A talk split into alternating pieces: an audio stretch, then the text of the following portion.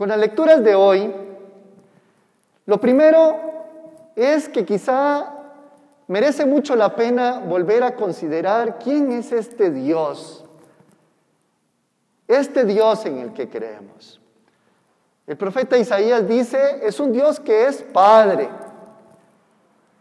Por tanto, es alguien que nos ha creado, es alguien que cuida de nosotros, es alguien que nos ama entrañablemente. Luego dice que es redentor. Este término José del hebreo, que se dice cien veces en el Antiguo Testamento, hace alusión primero de un Dios que libera. La primera intervención que localiza este gran pueblo que se siente amado por este Dios es que le ha liberado de toda esclavitud.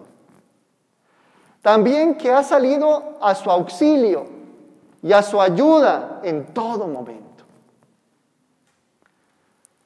También es el Dios que salva. Quiere decir que da salud integral, empezando de dentro hacia afuera. Este es el Dios que también nos pone en espera de la plenitud de la salvación que acontecerá con el nacimiento de su propio Hijo. Luego, pues hay momentos muy concretos en nuestra vida que necesitamos una gran presencia de Dios. Este año en medio de la pandemia, pero también cuando vivimos situaciones interiores que sufrimos, algo que nos duele, que nos confunde, que sentimos incertidumbre, que sentimos un poco de oscuridad, de no saber para dónde vamos, qué sentimos, que no tenemos certeza de algunas cosas. Este Dios vuelve a salir al encuentro, pero a veces nosotros necesitamos, como el profeta Isaías, decir, Señor, cuánto deseara que se rasgaran los cielos y vinieras a nuestro encuentro, que se estremecieran las montañas para localizar a ver dónde estás, necesitar de tu condición de Padre, de tu condición de redentor, que auxilia, que salva, que ayuda. Pues es interesante porque en el profeta Isaías Inmediatamente después que hace esa petición, el Señor desciende.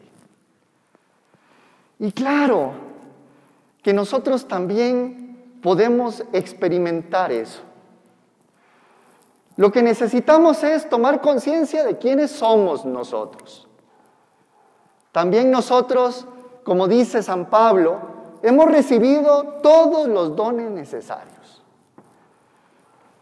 Todos los dones y carismas que necesitamos para ser tan sensibles y tan contemplativos para darse cuenta dónde Dios está bajando y está volviéndose a manifestar en nuestra vida como el que sale a nuestro auxilio, que nos salva, que nos redime, que nos cura, que nos ayuda.